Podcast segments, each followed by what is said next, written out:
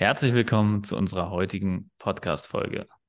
Heute tauchen wir ein in die Erkenntnisse aus 45 Jahren Judo und erkunden die Parallelen zu unseren gesundheitlichen Zielen. Wir besprechen die Gemeinsamkeit zwischen Würgegriffen und Abnehmversuchen und wie du nicht aufgibst auf dem Weg zu besserer Gesundheit. Außerdem zeigen wir dir, warum dein Weg ein Weg zur Meisterschaft ist. Viel Spaß in der heutigen Folge. Philipp, wie sind wir eigentlich auf dieses Thema gekommen? Ja, eigentlich kam es ursprünglich dadurch, dass ich ein Video von David Gorgons gesehen habe. David Gorgons, äh, für alle, die ihn nicht kennen, ist so ein Ultramarathonläufer, der auch ähm, mittlerweile, glaube ich, sein zweites Buch rausgebracht hat. Und der war früher Navy SEAL, hat die krassesten Militärlaufbahnen da bei den SEALs äh, durchlaufen und ähm, sämtliche krasse Stories auch bei seinen Ultra-Geschichten da durchgemacht. Also ist so ein Mensch, der am Limit lebt, sage ich mal. Und der hat ein geiles Video gehabt auf YouTube, wo er erklärt im Prinzip, dass er Kampfsportler studiert hat und ähm, was er daraus ableiten konnte. Das war eigentlich so ursprünglich, wie ich auf äh, diese Idee hier mit der Folge gekommen bin. Und du, du warst ja, ja auch direkt begeistert, ne? Marco? Ja, ich war auf jeden Fall begeistert, aber du musstest mich erstmal verfolgen, bis ich das Video geschaut habe. Und wir haben, hm. ich habe es mir, mir, tatsächlich vor einer halben Stunde erst angeschaut. Und es ist absolut catchy und ähm, es ist aber auch die Wahrheit. Zumindest aus meiner Sicht. Und ähm, ich meine, ich habe 25 Jahre lang Judo gemacht. Davon habe ich acht Jahre lang in der ersten Judo-Bundesliga gekämpft für den Judo-Club Wiesbaden. Und du hast auch, Philipp, 20 Jahre Judo gemacht und davon ein Jahr in der Regionalliga. Also du hast auch Ligabetrieb, du hast den Druck gehabt, du hast dich der, des Wettkampfs auch gestellt mit anderen und er hat schon valide Punkte gemacht, David. Ja. Ich bin erst relativ spät in den äh, Ligabetrieb eingestiegen. Ich habe ähm, vorher nur Einzelwettkämpfe gemacht tatsächlich. Mhm. Und ähm, die, der meiste Judo-Liga-Betrieb lief dann eigentlich erst im Studium, wo ich hier einen coolen Verein in Griesheim, Tamanege Griesheim gefunden habe. Also es ist eine Kleinstadt neben Darmstadt, die Leute, die jetzt an Frankfurt-Griesheim denken. Genau, und äh, 20 Jahre Judo, auch extrem viel äh, fürs Leben gelernt. Ich habe, glaube ich, in der dritten Klasse angefangen damit. Ähm, und dann diese ganzen Gürtelprüfungen durchgemacht, ne? Ja. Und Was für ein Gürtel hast du am Ende dann erlangt? das, ist die, das ist die schlimmste Frage für mich immer. Ich, ich schiebe seit 2007, da habe ich den braunen Gürtel gemacht, schiebe ich den Dan vor mir her, also den schwarzen Gürtel, weil ähm, ich mich, wo unser ganzer Judo-Verein damals den äh, Dan gemacht hat, habe ich mich äh, verletzt, habe mir das Kreuzband gerissen gehabt. Und ähm, dann hatten alle den Dan außer mir, bis auf einer noch. Und dann wollte ich mit dem wieder anfangen, für den Darm zu lernen. Dann hat er sich das Kreuzband gerissen. Oh Mann. Und ähm, selbst er hat mittlerweile den Darm. Also deswegen, ich würde jetzt wahrscheinlich im Judo-Verein gar keinen mehr finden, der das, muss ich zu den Youngstars gehen. Hm. Dass ich wieder irgendwen finde mit einem braunen Gürtel, der Bock hätte, das mit mir zu üben. Aber es steht auf jeden Fall noch auf meiner äh, Live-To-Do-List. Ganz, ganz weit oben. Also du willst den, wahrscheinlich in naher Zukunft, ja. den ersten Dan, den, den ersten Meistergrad machen und hast jetzt aktuell den letzten Schülergrad. Ja? Wobei man ja sagen muss beim Judo, ähm, dass man immer Schüler bleibt. Und das ist ja auch das Symbol, dadurch, ähm, also die, es gibt ja zehn schwarze Gürtel sozusagen, also zehn Dans. Ja. Und ab dem sechsten Dan ist er ja nicht mehr schwarz, sondern weiß-rot, also sieht aus wie so eine Bahnschranke. Mhm. Und der zehnte Dan ist wieder weiß. Wusstest du das? Das wusste ich. Und es ist, ist ein Kreis. Er sich ja. schließt. Der ja. schließt sich. Das der ist, ist wieder weiß, um zu, zu, symbolisieren, dass du immer Schüler bleiben wirst, sozusagen. Ja. Auch ja. wenn du zehnten Dan hast. Den nur drei, glaube ich, auf der Welt haben aktuell. Das ist so ein Riesentransfer auch auf, auf die, die Brücke, die wir und das Thema, was wir heute einfach ansprechen wollen und wie wir es ansprechen wollen. Also diese, diese Meisterschaft. Die Meisterschaft ist nie zu Ende. Also selbst wenn wir im Judo Meister sind und ich habe den ersten Dan, den ersten Meistergürtel sozusagen gemacht, das war während des Zivildienst und ich habe damals meinen Partner überreden müssen, dass er es macht. Er hatte auch viel zu tun und dann haben wir es aber gemacht und hatte auch ganz besondere Umstände, wie wir es gemacht haben. Aber es hat auf jeden Fall, wir haben den Meister daran gemacht und das ist ein Riesen-Learning, das will ich auf jeden Fall erzählen. Und es hört nie auf. Also so ist es im Kampfsport und so ist es auch im Leben und so ist es auch mit den Themen Training, Ernährung und Erholung. Also Riesentransfer. Boah, ich freue mich richtig auf diese Folge jetzt. Ja. Und weißt du, was, was, was jetzt äh, auch ganz interessant ist? Weil David Goggins hat uns ja auf dieses Thema gebracht und das Buch, was er jetzt als letztes rausgebracht hat, heißt Never Finished. Ganz Ah. passend zu dem, Good was one. du gerade gesagt hast. Ja. Good one. Ja. Ich will jetzt mal aufgreifen, du hast ja bei David Goggins diese Sequenz rausgehoben, wo er, David Goggins, Kämpfer beobachtet, die sozusagen im Würgegriff sind. Also ein Würgegriff ist für Kampfsportarten oft auch ein Weg, den Kampf zu gewinnen. Wenn wir das Ganze ein bisschen weiter zurückdrehen, das Rad gab es im Rom, im alten Rom damals die Pankration. Pankration war ein Sport und äh, dieser Sport, der wurde dann halt gewonnen, wenn du halt überlebt hast und der andere halt tot war. Und wenn wir das ganze Rad noch ein bisschen weiter vorspulen, dann Steinzeit, Kämpfe, Mann gegen Mann, Frau gegen Frau, Tier gegen, also was auch immer. Es ging halt um Leben und Tod. Und im Kampfsport ist das Ganze reglementiert. Also sozusagen, wir können Menschen zur Aufgabe zwingen, indem wir sie im Judosport war es zumindest so würgen, durch unsere Extremitäten, durch den Stoff vom Kittel oder den Arm hebeln, ja, dass er abschlagen muss. Also wir, wir, wir führen einen Hebel aus, wir führen Druck aufs Gelenk auf, das tut weh. Oder den Partner festhalten oder den Partner werfen. Aber David Goggins hat sich halt Kämpfe angeschaut, die halt gewürgt werden. Und was er halt gemacht hat, er hat wirklich sich die Sequenzen angeschaut und die Frage, wann geben diese Menschen halt auf? Wann schlagen sie ab? Abschlagen ist dann immer im Kampfsport das Zeichen dafür, du hast gewonnen, ich gebe auf und der Kampf ist unterbrochen, der Kampf ist vorbei. Ja? Und diese Aufgabe, dieses sich noch winden und versuchen, noch einen Exit zu finden aus dieser Situation, aus dieser unlösbaren Situation, kurz vor Aufgabe. Also dieses einfach nicht aufgeben, dranbleiben, noch versuchen rauszukommen, noch versuchen, den Kopf aus der Schlinge zu ziehen, aus dem Würgegriff. Das ist ja das, was, was du so aufgreifen willst. Und ich finde es auch sehr spannend, Philipp. Ich lasse da mal gern den Vortritt. Ja, weil die, der Transfer aufs Leben dadurch, ist so, so, so spannend, finde ich. Weil so genau wie du es gerade beschrieben hast, so beschreibt es ja auch David Goggins in diesem Video, dass du dieser Prozess des Aufgebens, der ist ja im Prinzip in jeder Routine, die du dir neu aufbauen willst, in jeder ähm, guten Lebensweise, die du machen möchtest, wirst du ja immer verführt oder kriegst eine Hürde vorgesetzt, die Chance aufzugeben. Die die Chance gibt, aufzugeben. Alltag, gib mir ein Beispiel. Ja, also zum Beispiel, du, du nimmst dir vor, jetzt ähm, dich gesund zu ernähren. Und ähm, keine Ahnung, deine 1500 Kalorien über die nächsten äh, paar Wochen ähm, konstant zu, ähm, zu essen, deine 2 Gramm Protein pro Kilogramm Körpergewicht. Und ähm, dann steht auf einmal äh, die Schokoladentafel von deiner Frau direkt vor dir und du weißt ganz genau eigentlich, dass wenn du diese Tafel Schokolade berührst oder isst, dass du mehr davon essen wirst, als du willst und äh, dass du dann mit deiner Routine brechen wirst, sozusagen. Und genau dieser Moment, wo du diese Entscheidung triffst, nehme ich die Schokolade oder gehe ich vorbei oder lege die Schokolade vielleicht sogar weg, dass ich dann nicht nochmal dran vorbeilaufen muss. Dieser Moment ist ja, was dir ständig begegnet, wenn du in so einer Diät bist oder in, äh, in irgendeiner neuen Gewohnheit, die du schaffen willst. Oder zum Beispiel, du hast dir vorgenommen, du willst zweimal die Woche zum Training gehen. Und ähm, dann kommt auf der Arbeit äh, was dazwischen, du musst länger arbeiten. Hast eigentlich geplant, um 17 Uhr zum Training zu gehen, jetzt musst du aber bis 19 Uhr arbeiten. Gehst du dann um 19 Uhr noch zum Training. Das sind ja diese Entscheidungen, die du treffen musst, wo du entscheiden musst, gibst du jetzt auf, weil da was Unerwartetes gekommen ist, oder ziehst du trotzdem durch und machst weiter. Mhm.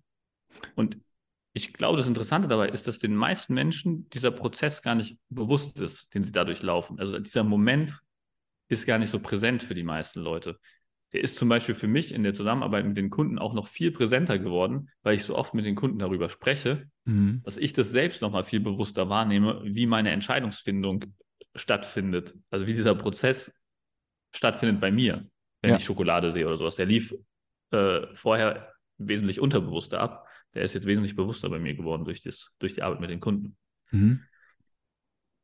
Weißt du, wovon ich spreche? 100 Prozent.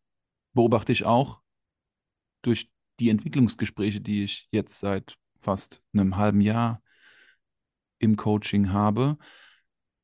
Es ist den Menschen nicht bewusst,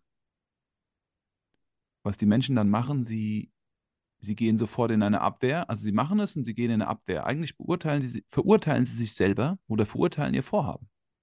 Das ist dann die Konsequenz, die daraus passiert. Also in irgendeiner Form. Ne? Sie wollen in Training, Ernährung und Regeneration oder Erholung Fortschritte machen.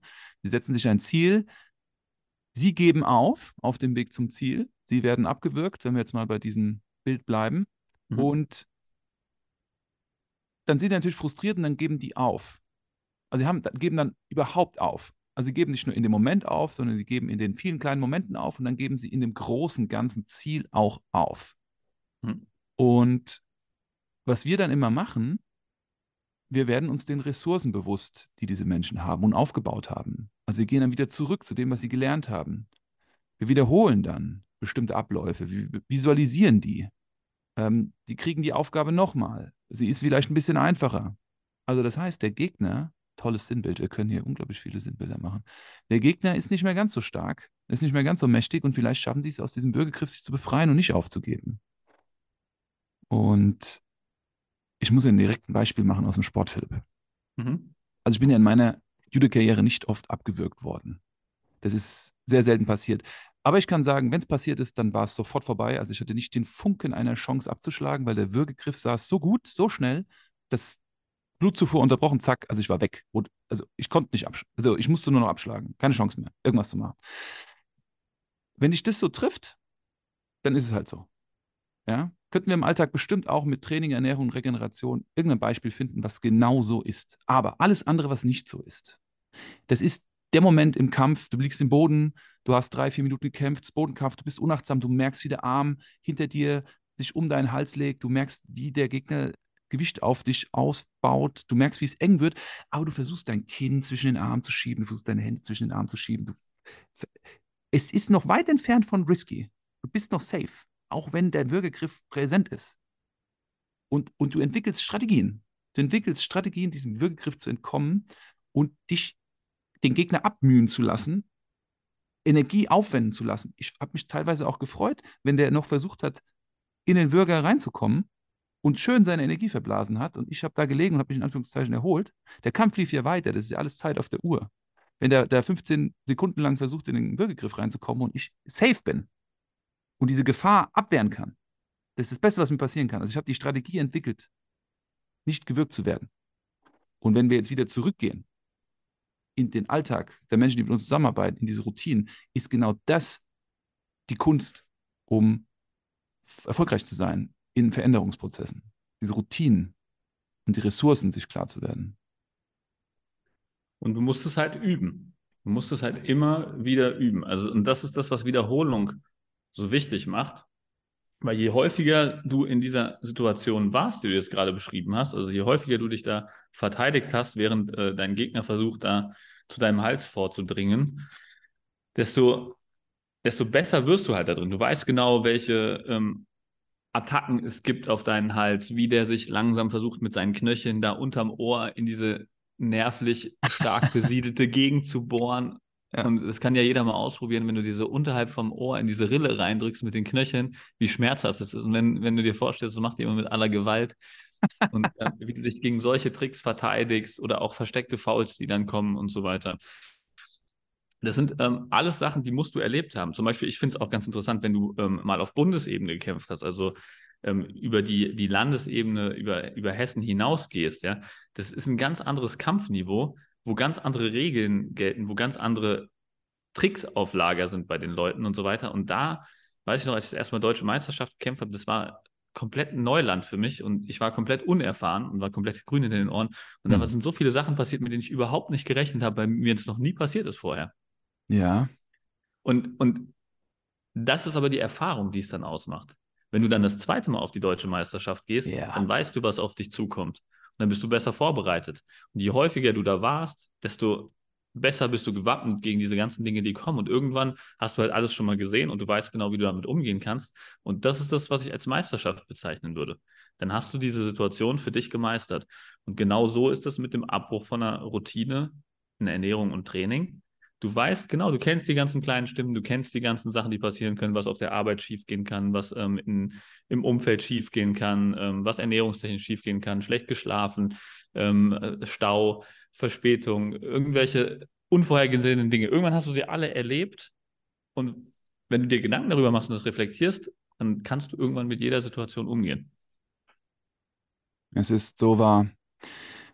Da will ich auch noch mal eine Anekdote erzählen was die Meisterschaft angeht und was das Trainieren von Skills, von, von Hacks, von Routinen angeht. Also ich habe 2011 in der ersten Bundesliga gegen Dimitri Peters gekämpft. Dimitri Peters ist damals für den TSV Amsberg gestartet. Dimitri Peters ist das Jahr danach auf den Olympischen Spielen in London Dritter geworden. Also er hat die Bronzemedaille auf den Olympischen Spielen gewonnen in der Gewichtsklasse bis 100 Kilo. Ich habe ein Jahr vorher in der Bundesliga gegen Dimitri Peters in der Gewichtsklasse bis 100 Kilo gekämpft. Ein Judokampf ging damals fünf Minuten. Ich habe nach vier Minuten 30 oder vier Minuten 45 verloren, weil ich seiner starken Meisterschaft, dem Armhebel, den er auf alle seine Gegner anwendet, nicht standhalten konnte.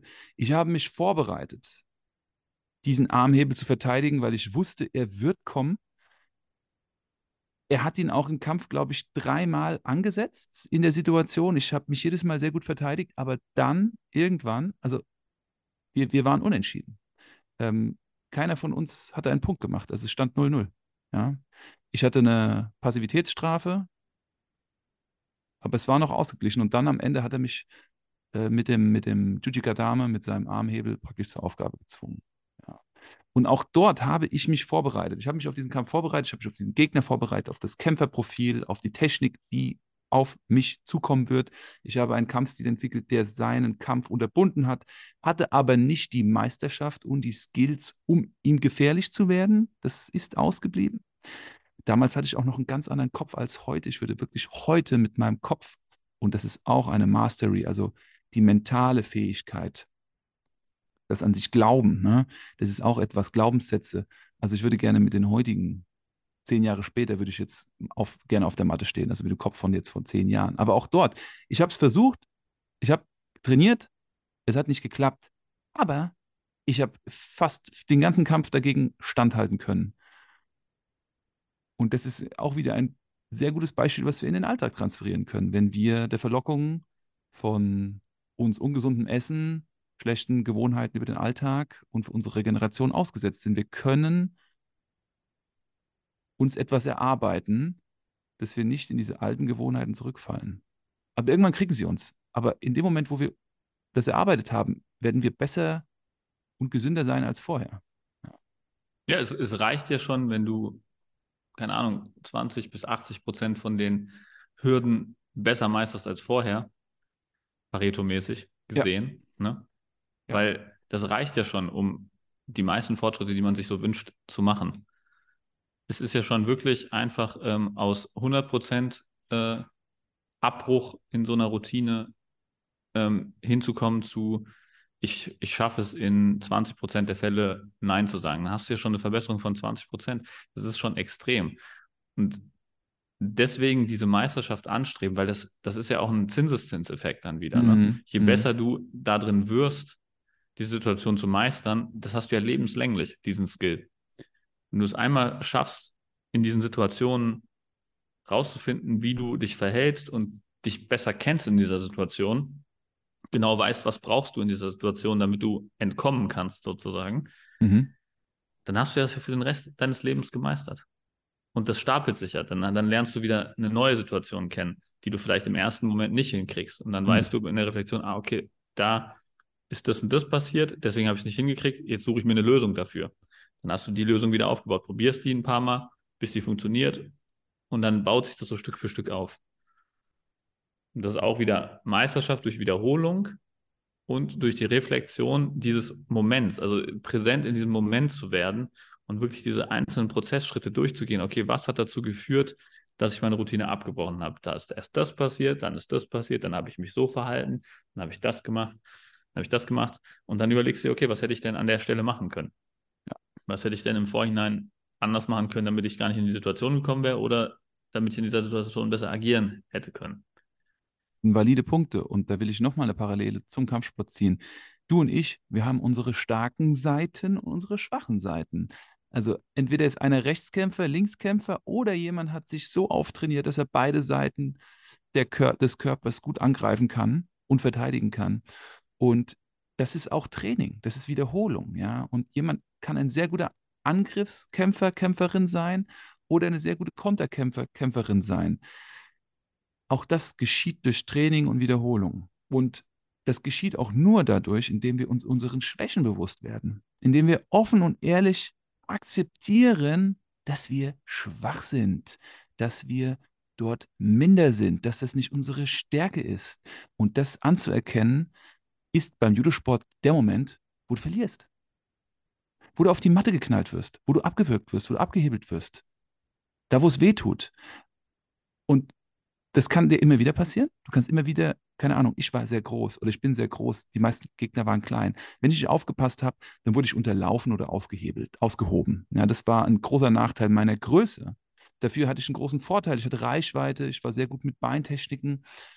Ähm, das wusste ich. Und darauf habe ich mich halt vorbereitet. Aber in den Momenten, wo ich nicht vorbereitet war, ich kann mich noch erinnern, in, das, in der Oberliga und in der Landesliga, da reden wir von 2006, 2007, da habe ich habe ich wirklich Würfe kassiert, äh, da bin ich durch die Gegend geflogen. War einfach nicht vorbereitet. Ja? Da hatte ich auch noch kein adäquates Techniktraining. Da war auch noch kein Martin Grasmück bei uns im Verein. Damaliger auch deutscher Nationalkader, deutscher Meister und ähm, einige andere internationale Titel noch gewonnen. Das war dann irgendwann unser Trainer und er hat mich darauf vorbereitet, dass mir das nicht passiert. Und wir müssen, wir dürfen erkennen, was wir nicht gut können, Philipp. Machst du das auch in deinem Coaching? dass du die Leute dahin bringst, dass sie ihre Schwächen erkennen und, und, und realisieren? Ja, also ich würde ich es gar nicht mal, dass ich so, dass ich so gezielt auf Schwächen eingehe, so würde ich es gar nicht beschreiben, sondern es ist eher, dass ich, dass es, dass die Prozessschritte, dass wir uns die genau anschauen und dann gucken, was hat dazu geführt, dass es nicht funktioniert hat. Ob das jetzt eine genetische Schwäche ist oder eine ähm, durch Kindheit geprägte Schwäche und so weiter.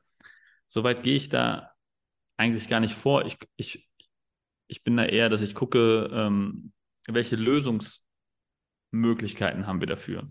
Also wie können wir vorgehen, dass diese Schwäche keine Relevanz hat, wenn es, also wo immer, her, wo immer auch diese Schwäche herkommt. Also es ist nicht so, dass ich, dass ich sage, ich, ich versuche ähm, da Ursachenforschung zu betreiben, und gucke, wo sind diese Schwächen aufgebaut worden. Weil, weil es gibt ja Menschen, die haben einen Hang zu Süßigkeiten.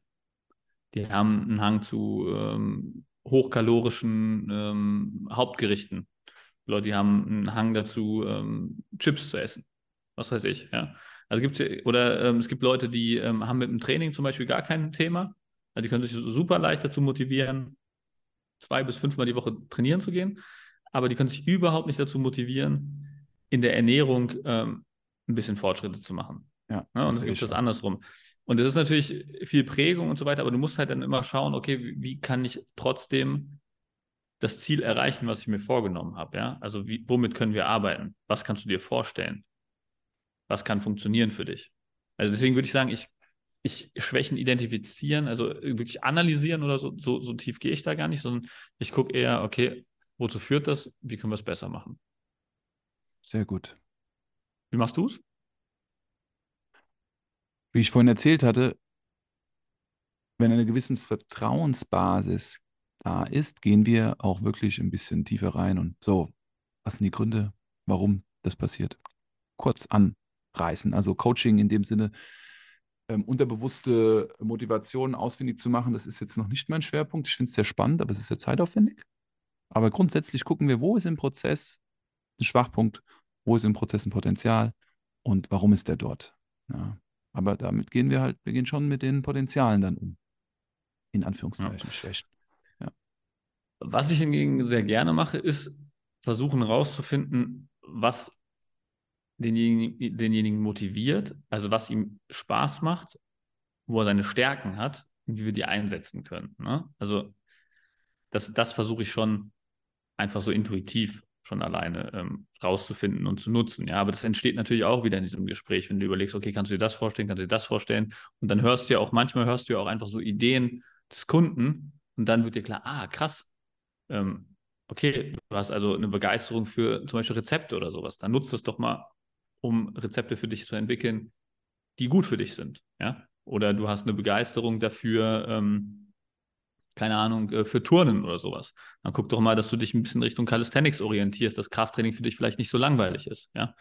Also, dass, dass du Sachen findest, die deinen Stärken gerecht werden, die dich einfacher, die es dir einfacher machen, diese Routinen aufrechtzuerhalten. Das ist, das, das, das würde ich schon sagen, dass ich da auf jeden Fall viel in dem Bereich mache. Aber wirklich in die Schwächen der Ursachen, gut, das ist auch immer gesprächsabhängig, würde ich sagen. Also klar ähm, kommt da auch das ein oder andere zum Vorschein, aber es ist auch immer die Frage, okay, inwieweit kann man das verändern? Ne? Wenn du jetzt ähm, in deiner Kindheit geprägt wurdest, ähm, dadurch, dass du zu Hause eine Süßigkeiten-Schublade hattest mhm. und ähm, du dann halt dieses Muster entwickelt hast, dass immer, wenn du nach Hause kommst, ähm, gehst du an diese Süßigkeiten-Schublade und ähm, bedienst dich da deutlich reichhaltiger, als es äh, vielleicht ähm, empfehlenswert wäre für deine aktuellen Ziele, ja. dann ist es natürlich ein Muster, was schwierig rauszukriegen ist, ja. ja. Und da ähm, würde ich sagen, reicht auch das, äh, das Coaching bei mir jetzt äh, für nicht aus. Das würde wahrscheinlich dann nochmal wirklich jemanden, der psychologisch da ähm, noch besser aufgestellt ist, ähm, benötigen, der da tief einsteigen kann und dann solche tief sitzenden Muster auflösen könnte. Ne? guter Transfer. Also hatte ich ja vorhin erzählt, den Kopf, den ich jetzt habe, nach zehn Jahren, da hätte ich so viel Mentaltraining machen können, wie ich will. Den hast du erst nach zehn Jahren. Die Technik kannst du dir aneignen relativ schnell. Du kannst dir die physischen Voraussetzungen schaffen. Du kannst auch die Ernährung schaffen. Du kannst auch eine Regeneration schaffen. Aber die Art und Weise des Denkens, ähm, wie wir bestimmte Dinge angehen, wie wir mit Drucksituationen umgehen, das ist etwas, das ist in uns verankert und da kann ich jeden auf jeden Fall nur recht herzlich dazu einladen, sich mal die Zeit zu nehmen, sich da mit seinen inneren Anteilen zu beschäftigen. Das ist am Ende des Tages sehr, sehr mächtig, weil es wiederum auf alle Bereiche einzahlt. Aber das ist halt ein längerer Prozess. Es ist sehr lohnenswert. Ja. ja. Ich würde auch wieder auf David Goggins zurück, weil bei ihm geht es ja auch hauptsächlich immer um das Inner Game. Also im Prinzip ist er ja auch ähm, der Meinung, dass Mindset halt alles ausmacht. Ähm, ja.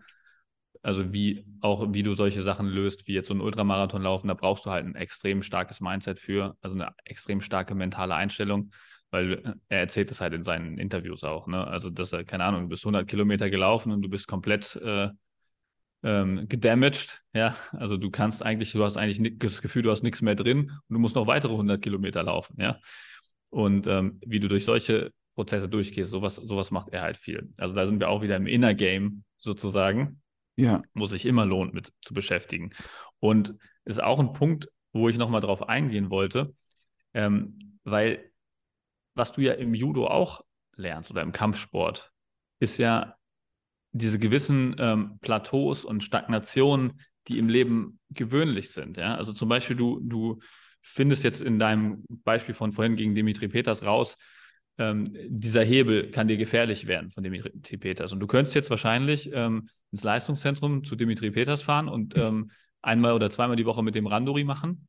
Natürlich. Also einen, Übungs-, einen, Übungskampf mit dem machen. Ne? Ja. Und könntest versuchen, da besser drin zu werden. Aber das wird dauern. Also du wirst, wahrscheinlich wirst du einfach, äh, keine Ahnung, 100 Kämpfe mit dem machen oder sowas und du wirst 99 Mal auf die äh, Fresse kriegen und immer wieder in diesen Hebel reinlaufen, weil er das halt einfach so gut geübt hat und so weiter. Und irgendwann. Ich glaube ja nicht, dass es 99 Mal sind, aber ja, auf jeden Fall ja, okay. öfter. Ja, genau. Aber bis du es wirklich geschafft hast, in, in zehn Kämpfen kein einziges ja. Mal da reinzufallen. In das dauert, ja. Das dauert. Und das ist so ein gewisses Plateau, was sehr frustrierend sein kann, was, was dich auch wieder zur Aufgabe zwingen kann. Und ich finde, das ist im Kampfsport auch so eine schöne Sache. Du übst halt einen Skill oder du übst einen Wurf zum Beispiel selber, eine Technik, die du lernen willst und der funktioniert im Kampf einfach nicht. Und du übst den immer wieder und immer wieder und immer wieder und der funktioniert im Kampf einfach nicht. Und das ist auch frustrierend. Genauso wie wenn du zum Beispiel ins Leistungszentrum gehst, nach Rüsselsheim mhm. oder Wiesbaden damals, mhm. wo deutlich stärkere Leute sind als in deinem Heimatverein. Ja. Und du kriegst einfach zwei Stunden lang nur auf die Fresse. Boah, du bist die Anfang, ganze Zeit nur am Wiederaufstehen. Das war am Anfang, das war am Anfang der Graus. Ich bin, ich bin, äh, ich habe äh, Trainer, äh, Mannschaftskollegen an Bord gehabt und wir sind extra vorbeigefahren, dass wir nicht ins Training. Also da war viel Angst auch dabei, ne? Also auch vor diesem Scheitern einfach, ja. Also Leistungszentrum war für mich der Graus, bis irgendwann das Leistungszentrum für mich ein Ort war, in dem ich mich wohlgefühlt habe und gern hingegangen bin, auch meine Einstellung dazu, ein Plateau zu haben, ein, der Schwächere zu sein, das war unglaublich. Also das, das, hat, das hat zwei Jahre gedauert. Irgendwann anerkannt zu sein, sich selber anzuerkennen, das ist der Wahnsinn, was für eine Reise das war. Ja. Und genauso ist es auch wieder ähm, für, für unsere Kunden genau das Gleiche. Also du hast Plateaus bei deinem Gewicht phasenweise. Gewicht, Riesenthema. Wieder, ja, musst wieder, äh, musst gucken, woran es liegt. Musst vielleicht wieder ein neues Level in der Ernährung oder im, im, im, in der Aktivität erreichen, um das Plateau zu brechen. Ich meine, Judo Dann, ist der, sorry, der absolute Gewichtsklassensport. Ja. ja. Ja, genau. Also auch wieder eine, eine, eine extrem wichtige Erkenntnis aus dem Judo, dieses Gewichtsmanagement. Sowohl kurzfristig, weil du bist ja eigentlich im, im Judo, wenn du jetzt bis 90 oder bis 100 Kilo kämpfst, dann bist du eigentlich eher bei 93, 94 oder bei 105 oder sowas, ähm, wenn du bis 100 kämpfst. Also es gibt sieben olympische Gewichtsklassen. Wenn wir jetzt bei den Männern bleiben, haben wir bis 60 Kilo, 66, 73, 81, 90, 100 und plus 100 Kilo. So, die, die Männer werden dann eingewogen und diejenigen, die in diesen Gewichtsklassenabschnitten drin sind, kämpfen halt gegeneinander. Und wenn jetzt Tag X ist, der Wettkampftag oder das Turnier oder der Ligabetrieb, dann dürfen die Männer zu dem Tag ein bestimmtes Gewicht haben. Und es gibt Menschen und Athleten, Philipp, jetzt übergebe ich wieder an dich, die laufen ja. das ganze Jahr mit wie viel Kilo rum? Für was für eine Gewichtsklasse? Also da gibt's ja, also, also die laufen halt so deutlich, also zum Beispiel ein prominentes Beispiel ist Ole Bischof, der damals Olympiasieger im Judo geworden ist, bis 81 Kilo, der immer so mit 86, 87 Kilo rumgelaufen ist und dann innerhalb von einer Woche diese 5 Kilo runtergemacht hat.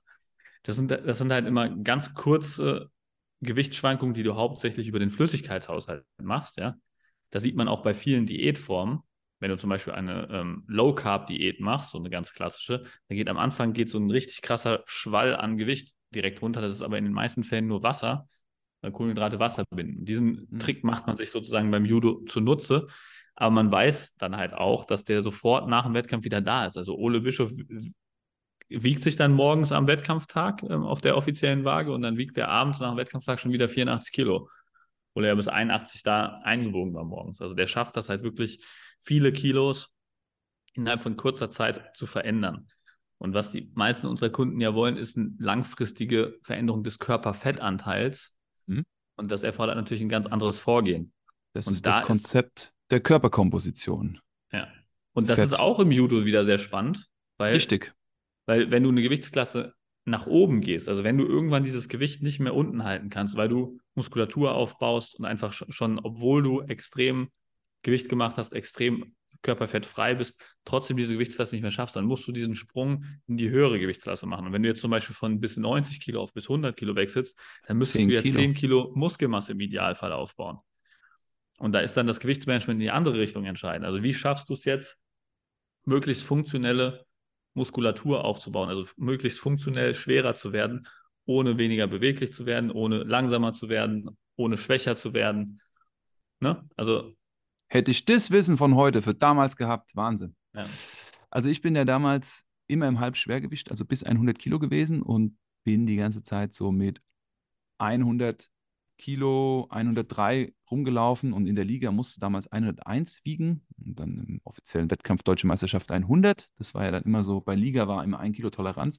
Aber ich war froh, dass ich nicht so viel Gewicht machen musste. Und meine Körperkomposition war auch relativ trocken. Das heißt, ich hatte einen hohen Anteil an muskulärer, funktioneller Muskelmasse und einen niedrigen Anteil an Körperfett. Aber äh, der Gewichtsklassenwechsel, also plus 100, da hätte ich mal locker 110 Kilo auf die Waage bringen müssen ich hätte nicht gewusst, wie ich das aufgebaut hätte damals. Also mit Krafttraining, mit einem Krafttraining, was mir Muskulatur gibt, mit einem Konditionstraining, was mir eine gute Lunge gibt, mit einer Ernährung, die mich fördert. Das war spannend und ich habe ja damals so viel Energie verbrannt. Das war der Wahnsinn, also durch das ganze Training.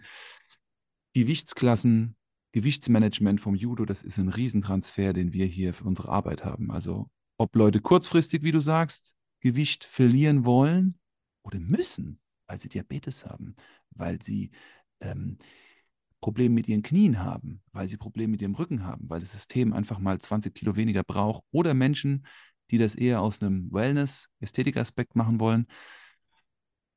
es ist sehr spannend und es gibt ganz viele unterschiedliche Wege, das zu machen.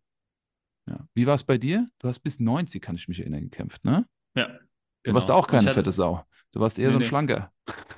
Ich hatte, ich hatte am Anfang immer hauptsächlich die Probleme, ähm, die Gewichtsklasse voll zu machen.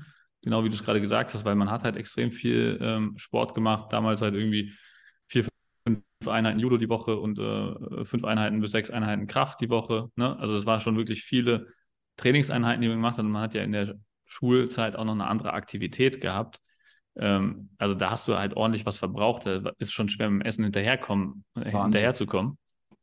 Und ähm, das hat sich dann im Studium später geswitcht. Da war es zum ersten Mal so, dass ich die Gewichtsklasse nicht, nicht gepackt habe, weil ich dann irgendwie 95 auf einmal gewogen habe, ohne es zu merken.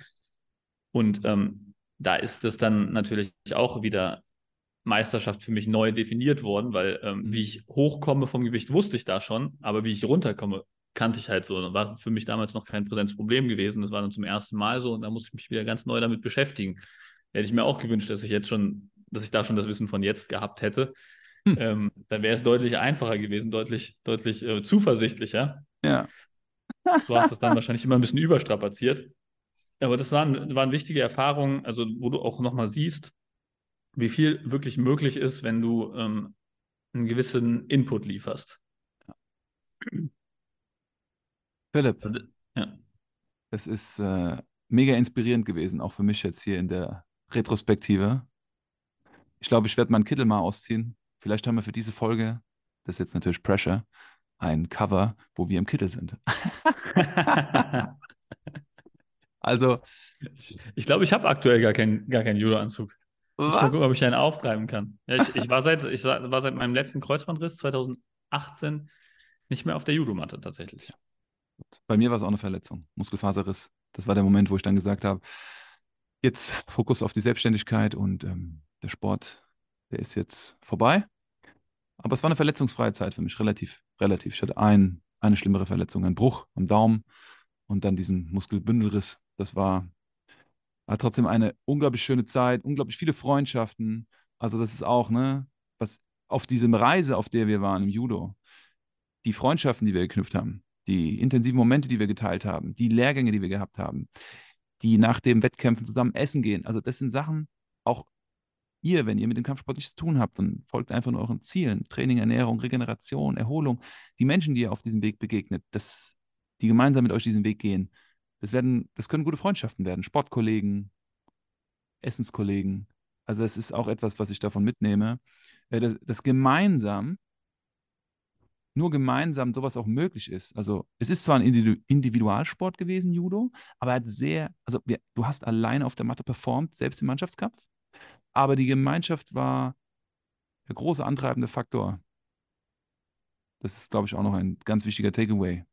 Die Mannschaft, die Gemeinschaft, die Trainingsgemeinschaft, die, die, die Mitfahrgruppe, mit der du immer zum Stützpunkt gefahren bist, zum Training und zurück. Ja. Also Gruppe an Menschen, mit denen wir das geteilt haben. Ja, und auch die ähm, Mentoren und Trainer auf diesem Weg waren auch sinnbildlich dafür, dass, dass wir heute Trainer sind selbst, weil wir einfach diesen Wert halt selbst gespürt haben, Mhm. wie wichtig das ist, ähm, jemanden zu haben, der dich von außen objektiv bewertet, der an dich glaubt, wenn du selber nicht dran glaubst. Das war auch zum Beispiel unheimlich wichtig. Also muss ich auch mal einen Shoutout an äh, Lothar machen, meinen äh, Judo-Trainer, der mich damals auf die deutschen Meisterschaften gebracht hat, weil ähm, der hat einfach, der wusste, also der hat geglaubt, ich kann auf die deutschen Meisterschaften kommen. Ich habe es nicht geglaubt zu dem Zeitpunkt. Mhm. Und er hat mir gesagt, was ich machen muss. Ja, und ähm, als ich dann wirklich auf der Südwestdeutschen da den dritten Platz gemacht habe und mich für die, Quali äh, für die deutsche Meisterschaft qualifiziert habe, hat er gesagt, ja, habe ich dir auch gesagt, habe ich dir auch gesagt. das ist, äh, und ich glaube, das ist unheimlich wichtig, dass man jemanden hat, der an dich glaubt, wenn du noch gar nicht die, die Skills hast, um zu wissen, ob du das machen kannst. Oh, guter Wenn Punkt. du jemanden von außen hast, der diese Erfahrung hat, der sieht, okay, du hast alles, was du mitbringst, du bist bereit, die richtigen Schritte zu gehen und du, der weiß, dass du das schaffst und der glaubt so lange an dich, bis du selber genug Selbstvertrauen gewonnen hast durch diesen Prozess, um den Weg alleine zu gehen, ne? um selber an dich zu glauben. Da Das ist, glaube ich, auch sehr wichtig. Da möchte ich auch Shoutout machen. Also Shoutout an unseren damaligen Vereinstrainer, der mittlerweile schon verstorben ist, Kurt Wagner, Kurt Wastel Wagner, eine Legende hier in Bad Nauheim. Absoluter Sonderpädagoge, ein Autodidakt, toller Mensch. Also der hat mir hier wirklich das Judo und den Verein und die Gruppe hier näher gebracht in Bad Nauheim. Wir waren eine tolle Gemeinschaft, aber das hatte mit Leistungssport nichts zu tun. Das war Freizeitsport. Aber dann, dank ihm, kam irgendwann Jürgen Grasmück aus Wiesbaden äh, zu uns ins Training und hat uns trainiert. Wir waren in der Landesliga und der hat uns gefördert und gefaltet und wieder aufgebaut. Und dann hatten wir zwei moldawische starke Athleten, die aus dem Nichts auf einmal in unserem Verein aufgekommen sind. Die haben hier gearbeitet und haben dann auf einmal Judo gemacht. Das haben wir noch nie gesehen. Und die, die hatten keinen Anzug und nichts. Die haben dann von uns was gekriegt, einen weißen Gürtel drum, und dann haben die auf einmal Judo gemacht. Dann sind wir mit denen in den Stützpunkt gefahren. Dann haben die dagegen die ganzen nationalen Kämpfer gekämpft und haben richtig gut ausgesehen, haben die geworfen, haben jetzt nicht super dominiert, sondern konnten mithalten. Und das war das erste Mal, wo ich zwei Athleten gesehen habe, die Judo können, die mit uns trainiert haben und wir dann noch einen Trainer hatten, der ähm, international erfahren war. Und das war der Moment, wo ich besser geworden bin und auch ein Mentoring hatte. Und dann auf einmal Regionalliga und dann zack, erste Bundesliga und dann zack, deutsche Meisterschaft. Ähm, also Mentoren und Trainingsbegleitungen wie Jim Bum mit dem ich immer nach Wiesbaden gefahren bin, zusammen im Stützpunkt, wie uns mit den anderen immer gefetzt haben und viele andere tolle Menschen. Also großer Shoutout an euch alle. Das war eine tolle Zeit.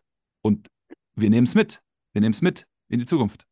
Und in, in, jedem Verein wieder was Neues. Ne? Also ich meine, ich hatte zum Beispiel den Lothar Strecker in meiner Jugend, der mich auf die deutschen Meisterschaften gebracht hat. Ne? Und dann, als ich hier nach Darmstadt gekommen bin wegen dem Studium, habe ich hier wieder den neuen Verein Tabernege Griesheim, auch auf Empfehlung vom Lothar übrigens, ähm, hin entdeckt. Und da habe ich dann ähm, mit dem Stefan Hahn, ähm, genannt Gigel, habe ich wieder einen neuen Trainer gehabt, der uns im Prinzip damals von der Bezirksliga in die ähm, Oberliga, in die Regionalliga und dann zu einem dramatischen ähm, Kampf in der Relegation geführt hat. Ja? Also es war wirklich, wir sind jedes Jahr sind wir einmal aufgestiegen und der hat die ganze Mannschaft da zusammengehalten. Der hat jeden Montag durchtelefoniert, hat gesagt, ey, wir fahren heute ins Leistungszentrum nach Rüsselsheim und nach Wiesbaden. und der hat die ganze Mannschaft zusammengetrommelt, ist damit hingefahren, hat am Rand gesessen, hat zugeguckt, hat uns angefeuert, hat uns motiviert und uns dann wieder zurückgefahren. Also der hat wirklich, der hat vor jedem Kampftag hat er alle angerufen, seid ihr dabei, seid ihr dabei, hat die Unmotivierten zusammengetrommelt, hat unseren Schwergewicht, der immer schwer zu motivieren war, noch irgendwie auf die Matte geholt, hat er alle zusammengeholt, hat so einen riesen Regionalliga-Kampftag hier in Griesheim ähm, organisiert gehabt. Also war wirklich Wahnsinn, was der alles da geleistet hat. Es ist unfassbar, wie viel Energie solche Menschen da reinbringen, ne? In, in sowas. Unfassbar. Und diese Energie, die haben wir halt übernommen. Und das ist die Energie, also die du und ich halt auch in unserer Arbeit drin haben.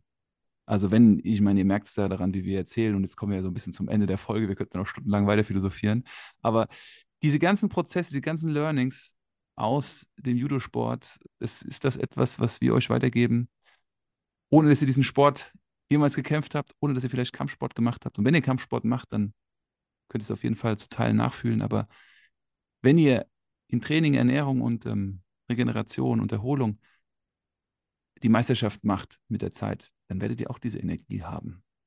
Werdet darauf zurückblicken. Ich, mu ich, muss noch eine kurze Geschichte dazu vielleicht erzählen, weil die passt auch so schön für diesen Übertrag aufs Leben, weil es gibt manchmal Momente, da gibst du alles und du bist ganz kurz davor, dein Ziel zu erreichen und dann kommt das Schicksal und macht dir einen Strich durch die Rechnung. Ich weiß nicht, ob du das auch schon kennst. Also es ist so, du verletzt dich zum Beispiel oder so, ja. Und ja. bei uns war das zum Beispiel damals mit Tamanegi Griesheim. Wir sind, wie gesagt, jedes Jahr aufgestiegen bis in die Regionalliga und dann sind wir in der Regionalliga Zweiter geworden, haben uns für die Relegation ähm, qualif qualifiziert für die zweite Bundesliga, haben dann gegen zwei starke ostdeutsche Mannschaften gekämpft, in Chemnitz damals, gegen Leipzig und Chemnitz. Boah. Haben den ersten Kampf gewonnen.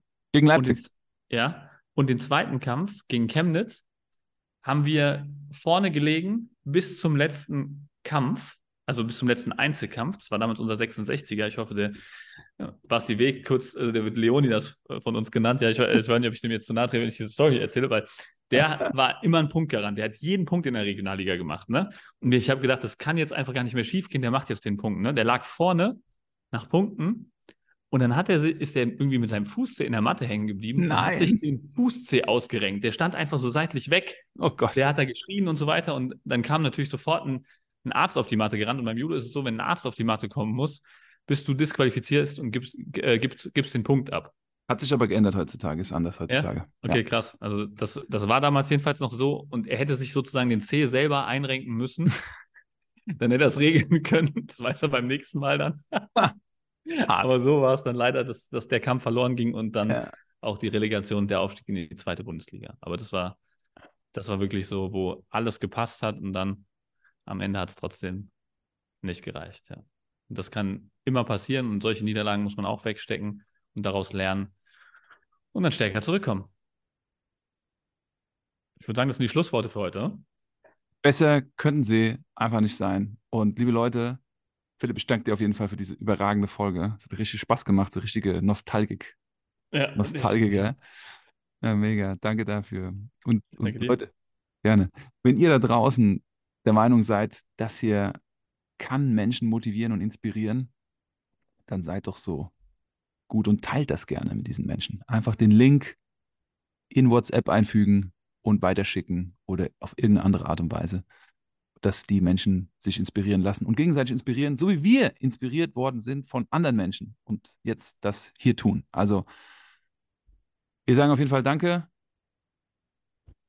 Ich sage ebenfalls Danke und äh, wünsche euch eine gute Woche und bis zur nächsten Woche, wenn es wieder heißt Bergfest. Macht's gut. Ciao, ciao. Ciao.